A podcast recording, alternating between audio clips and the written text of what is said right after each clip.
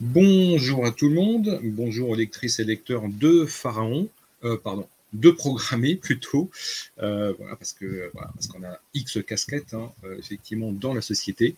Donc aujourd'hui, je vous rassure, on est bien la rédaction de programmer et on va parler un petit peu de Flutter. Alors Flutter, si vous connaissez pas encore, bah, c'est la grande technologie multiplateforme de Google, hein, euh, qui permet de faire euh, du codage, euh, enfin des projets cross-platform, que ce soit côté mobile, que ce soit côté web et desktop.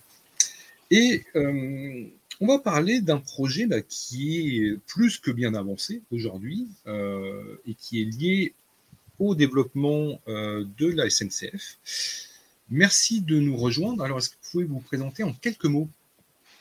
Oui, bonjour. Donc Christophe Rochefol, directeur des opérations tech de SNCF Connect en tech, et principalement justement sur les applications mobiles SNCF Connect, le site web et toute la plateforme qui est, derrière.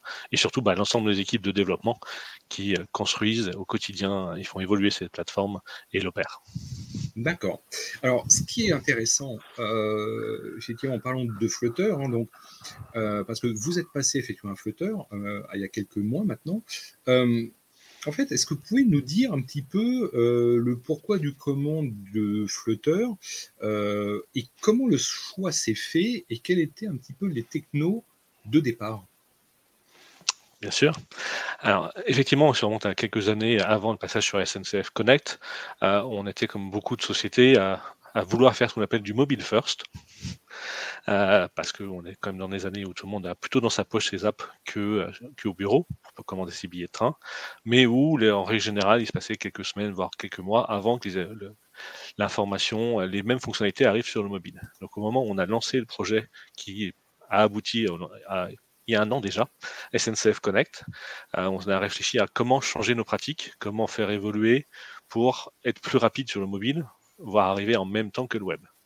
Ça, c'était un des points de départ. Et le deuxième point de départ, c'était de se dire, il y a des technologies hybrides depuis de nombreuses années. Est-ce qu'au moment où on repense complètement nos applications, est-ce qu'il y en a une qui serait pas prête pour pouvoir euh, avoir la même expérience à la fois sur Android et sur iOS?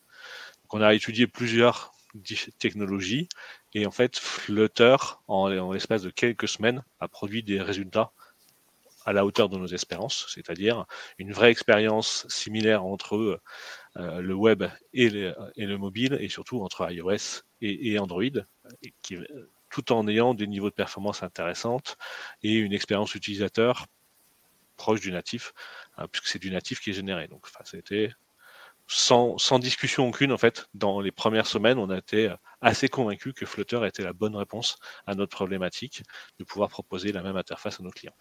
D'accord. Alors, pourtant, euh, dans la proposition actuelle autour du cross-platform et notamment mobile, euh, Flutter, c'est pas le seul. Euh, il y a d'autres technos. Hein. Bon, je pense effectivement à la technologie Xamarin, bon, qui, porte maintenant notre nom. donc là, on est plus dans un contexte .NET et C Sharp, alors que Flutter, je rappelle, pour celles et ceux qui ne connaissent pas, c'est basé sur le langage Dart. Est-ce que, euh, voilà, en fait, est-ce que, vous pouvez nous donner quelques critères qui ont fait que Flutter vous apparaissait vraiment le plus apte à remplir sa mission? En tout cas, il est plus apte pour nous. Et ça, c'est assez important. Il faut regarder dans, son propre contexte. Dans une application grand public aussi utilisée que la nôtre, avec euh, notre historique, c'est-à-dire on avait des développeurs iOS, des développeurs euh, Android, mais on avait aussi des développeurs back qui avaient fait du Dart. Euh, donc ça, ça, joue aussi. Et en fait, c'est ce qui était assez intéressant, c'est de se rendre compte que toute cette population, effectivement. mais toute cette population en fait est passée globalement assez rapidement. En fait, la, la, marche à, franchir pour pouvoir faire du Flutter est globalement assez faible. Et, et même au-delà de ça, si je pose la question aujourd'hui à un développeur iOS, et on connaît que c'est une population qui est très engagée auprès d'une certaine marque, euh, ils étaient, ils ont plus envie de revenir en arrière. En fait, ils sont très contents d'être passés à Flutter et des résultats obtenus. Mhm, d'accord. Alors, comme dans tout projet cross-platform, que, que soit Flutter ou pas Flutter, donc il n'est jamais anodin de rappeler qu'une architecture comme ça euh, est quand même relativement particulière parce que euh, il faut quand même qu'on découvre la partie euh, interface et, tout le code fonctionnel. est-ce que ça a posé problème de réarchitecturer un petit peu euh, la structure de l'application, de bien découper euh, les interfaces euh, Parce qu'on sait que sous Flutter, l'interface n'est pas toujours facile à gérer. Est-ce que c'est un point qui vous a posé problème? En fait, c'est pas tant Flutter qui nous a fait poser cette question que c'est la question du faire du web et du mobile au même moment en permanence. Et donc on a mm. fait ce qu'on appelle un BFF, un back for front, euh, qui nous permet justement de servir aussi bien notre front React que euh, nos, nos applis euh, en Flutter. Et c'est cette réflexion-là en fait qui nous a permis de faciliter mm. aussi le fait que ça ne soit pas une difficulté particulière en termes d'architecturation pour, pour Flutter proprement dit. C'est vraiment cette idée on veut être prêt et on, encore une fois, on, délivre toutes les semaines une nouvelle version. On s'en rend peut-être pas compte, mais toutes les semaines une nouvelle version de SNCF Connect en production mhm. et qui est euh, aussi bien sur le web que sur les applis Android et iOS mhm. euh, disponibles pour nos clients.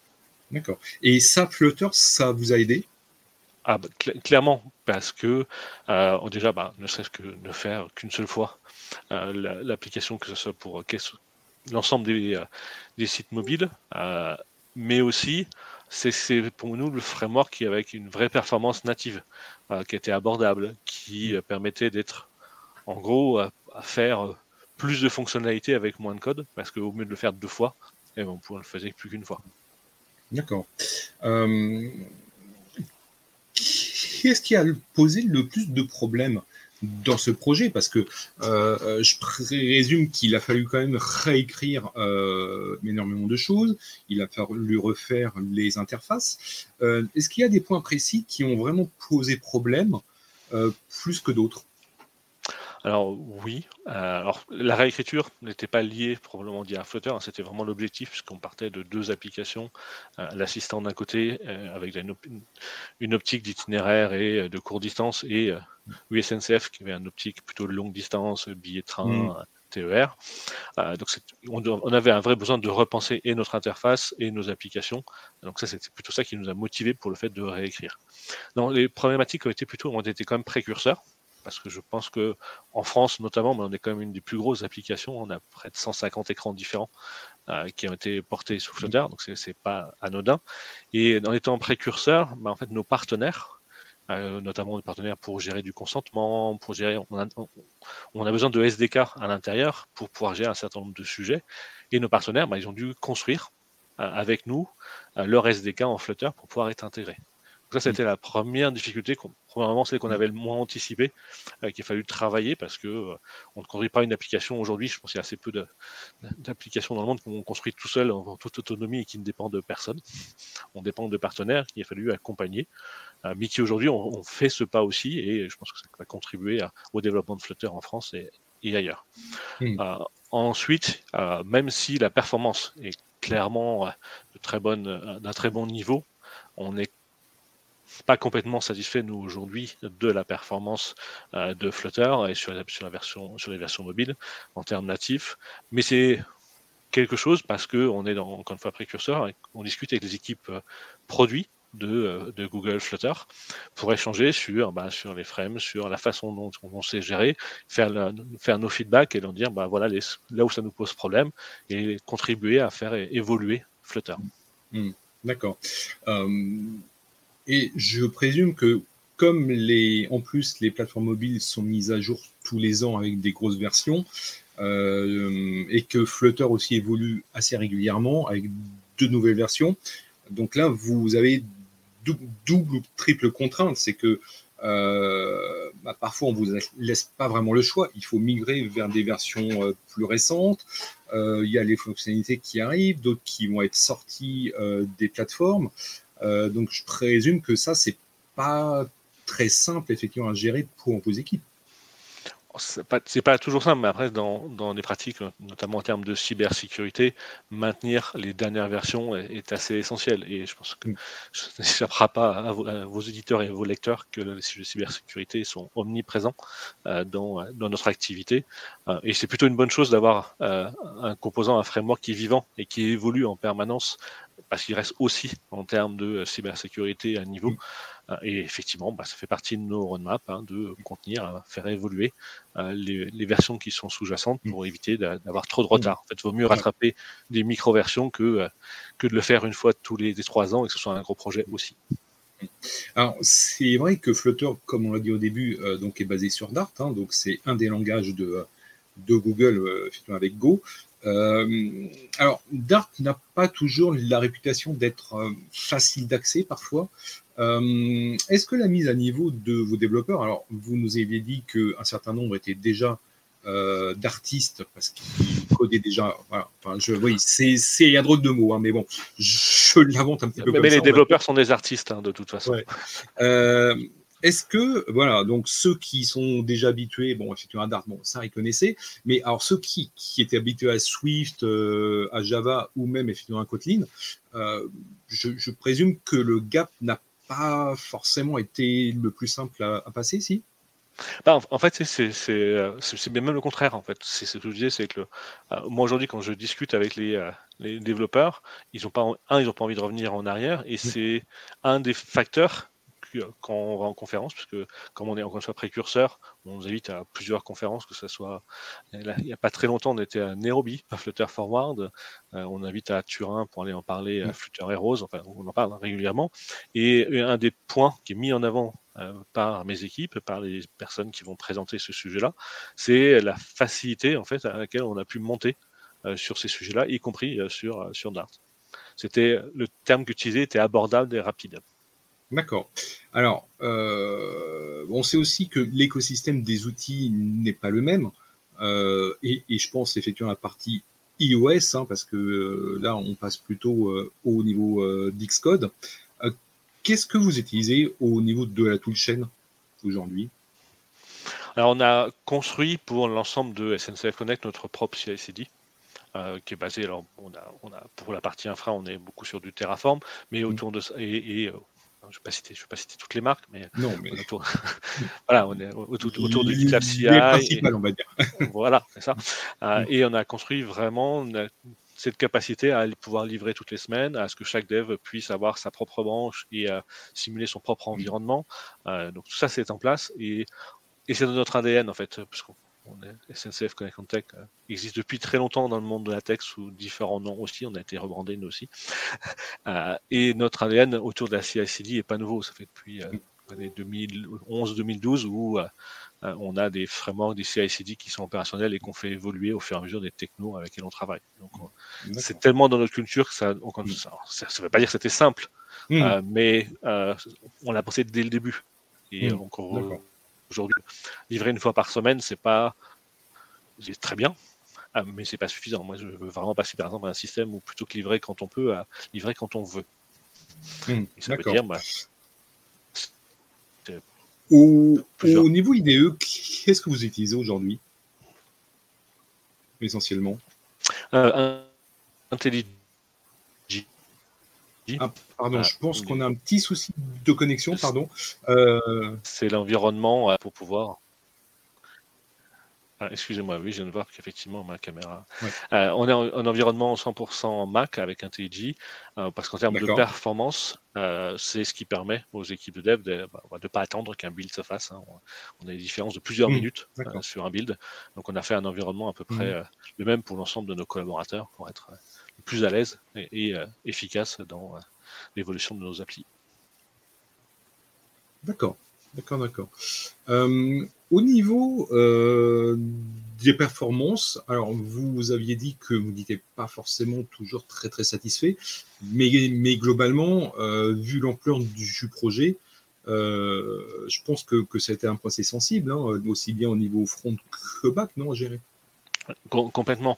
Euh, et euh, je, je, même sur un axe complémentaire.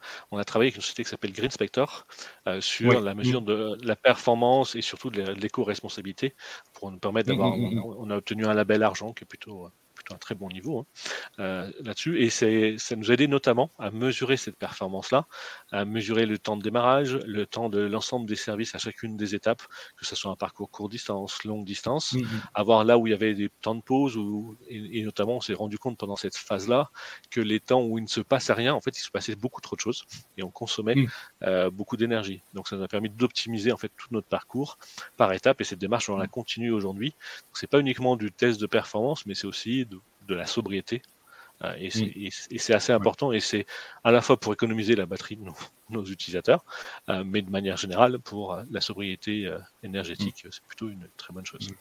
En fait, on va dire que pour résumer et être très concret au niveau des développeurs, c'est comment mieux optimiser l'usage des ressources, compute, réseau, etc. Exactement.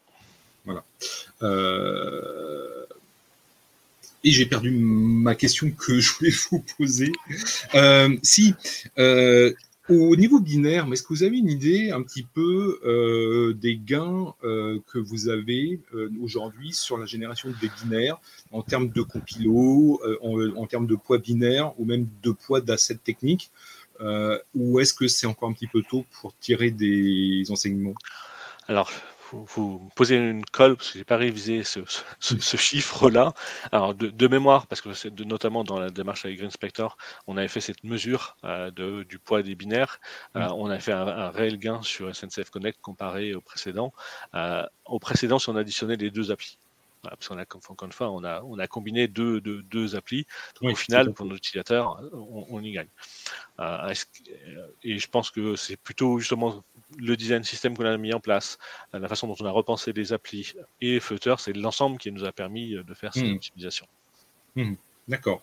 Alors, je présume que euh, lorsque vous avez passé à Flutter, ce n'est pas pour changer dans six mois ou dans un an. Donc, je présume que c'est pour du long terme. Comment vous gérez ce genre de long terme dans vos euh, projets? Est-ce que c'est compliqué à faire? Euh, Est-ce que vous avez toujours une appréhension que la technologie va soit abandonnée par son éditeur? C'est une, une, réalité. Hein. je mm. pense que vous êtes comme moi, pas nouveau dans, dans la tech. C'est quelque chose qui arrive. Mais c'est pour ça aussi bah, qu'aujourd'hui j'en parle, qu'on est présent euh, dans la French Tech pour en parler, et même à travers le monde. C'est qu'on veut contribuer à la diffusion d'une technologie auquel on croit, en laquelle on a investi et qui a, de réels apports. Euh, voilà, on a, on a, une appli qui fait un milliard de visites en 2022. Si, si, notre appli peut être fait en Flutter pour le faire, je pense qu'elle peut servir à d'autres applications. Et c'est à travers des conférences, mais aussi en parlant à des échanges avec d'autres entreprises qu'on rencontre régulièrement pour partager cette expérience et développer la communauté euh, Flutter. Par exemple, moi je suis assez content qu'on a démarré 2023 avec le retour euh, du, du Flutter Meetup euh, Paris, qui, avait été arrêté en 2020. Je crois qu'il y a eu une pandémie entre deux, qui ne permettait pas de faire des. Voilà, qui ne permettait pas de, de, se revoir. Donc là, en présentiel, on a accueilli chez nous la communauté Flutter Paris pour parler de, sujets assez euh, passionnants autour des tests sous Flutter mm. et autour justement de tout ce qui va être euh, génération et performance graphique euh, et des évolutions qui sont en cours. Donc c'est mm. c'est aussi un des moyens de s'assurer que Flutter reste visible et développer la communauté Flutter avec avec Google. Mm. Après, je pense qu'il y a des, on n'est pas les, on est en France, je pense qu'on est les plus la plus grosse application, mais dans le monde, il y a d'autres utilisateurs, Google les premiers et d'autres d'autres sociétés. Hmm. Mais c'est un vrai risque hein, qu'on ne peut jamais complètement euh, faire disparaître. Oui, tout à fait. Alors, euh, si je prends l'exemple de Kotlin, bon, on sait que une des parties sensibles aujourd'hui de Kotlin, c'est comment on gère les dépendances en fait, internes. Euh, parce Kotlin, il y a énormément de dépendances à gérer. Euh, est-ce que, en passant à Flutter, euh, vous avez dû revoir vos politiques de dépendance, euh, comment gérer les dépendances, mais les packages liés à Flutter? C'est ce sujet de dépendance. Alors, c'était Kotlin, c'était Java, c'est je pense à peu près tous les langages.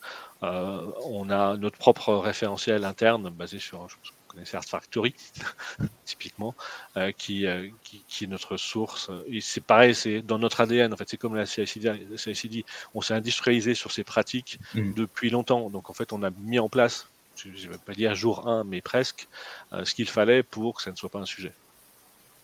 D'accord, d'accord, d'accord. Est-ce que, alors, aujourd'hui, on sait que dans certains langages, hein, enfin même dans, beaucoup de langages, mais de framework, on parle de version mineure, on parle de version long support. Euh, est-ce que c'est un élément euh, sur lequel vous, vous, avez été sensible? On, l'est toujours. Euh, on essaye de, encore une fois, ne serait-ce que pour des raisons de cybersécurité, de suivre au plus proche les versions, mais et de faire des micros je suis assez, partant pour faire plutôt des micro-incréments que de faire toujours des, très gros incréments. Euh, mais, on a, mais on sait aussi que ce type de changement mérite des campagnes de test beaucoup plus poussées parce que quand on, rajoute une, évolution sur un sujet qu'on maîtrise, euh, bah, on sait très très bien cerner les tests à faire. Quand on change un framework qui, qui, qui potentiellement on peut avoir des impacts, y compris dans des, endroits qu'on a moins prévus. Il faut avoir une très grande confiance dans nos campagnes de test. Donc ça tombe bien, c'est le cas. Euh, mais euh, ça ne veut pas dire que ce n'est pas, un sujet qu'on fait euh, tous les jours et c'est quelque chose qu'il faut qu'on continue à développer pour pouvoir le faire encore plus sereinement. Hmm, d'accord. Alors, je présume aussi que comme tout projet d'importance, vous avez une roadmap interne hein, qui présente les évolutions, les releases, déjà programmé sur quoi? Sur 6 mois, 12 mois ou 18 mois? On est en ce qu'on appelle en 3, 6, 9. C'est-à-dire, euh, dans les, on, sait à peu près, on sait précisément ce que l'on va délivrer dans les trois prochains mois. Mhm. On a la liste des priorités des six prochains mois et on a une idée des sujets pendant neuf mois. Et euh, régulièrement, on, on, va présenter au CODIR à l'ensemble des, mm. euh, parties prenantes bah, ces évolutions, ces potentiels pour, pour, nous aider à prioriser. Et on enchaîne, on est en train de le préparer d'ailleurs dans deux semaines, ce qu'on appelle un release planning day à partir des priorités, comment on, met à jour les, mm. la roadmap et on travaille notamment sur des dépendances intersujets parce que derrière une application et les composants qui sont derrière, hein, il y a souvent des briques techniques que tout le monde veut bouger en même temps. Mm. Euh, aujourd'hui, ça, ça, représente combien de développeurs aujourd'hui un tel projet Alors aujourd'hui, euh, on, a ces 28 équipes qui travaillent sur. Alors 28 euh, équipes, j'ai des équipes qui vont travailler plus, plus précisément sur la CI/CD mhm. et des équipes qui vont travailler plus sur la data, des équipes qui vont travailler sur les évolutions, on va dire back, fournir de nouveaux services, des et une grosse partie autour de bah, rajouter des fonctionnalités dans SNCF Connect, rajouter des nouvelles possibilités comme on, a lancé il y a quelques jours hein, euh, AirWeb qui permet avec AirWeb notre partenaire la possibilité de réserver des billets de des tickets de bus dans 22 villes en France et des nouvelles offres de manière générale que on ajoute euh, régulièrement euh, dans, dans SNCF Connect. D'accord, d'accord, d'accord. Donc c'est quoi? C'est 200 à 300 personnes quoi, en tout, au minimum C'est ça, voilà, c'est 28 pizza team, comme, on dit. Alors, et, alors, et ce sera sans doute ma dernière question. Euh, cette application a été refondue en combien de temps? Alors, euh, c'est si on prend le jour zéro, on va dire, c'est, c'est, 15 mois. En fait, il y a eu, mais il y a eu quand même une grosse première partie qui était en train de faire le prototype, que ce soit avec Flutter, avec euh, euh, tout ce qu'on voulait faire, euh, imaginer les interfaces, imaginer le, le, design system.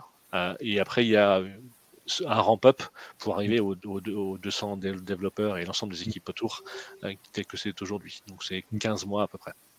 Alors, ce qui est finalement relativement rapide pour un tel projet.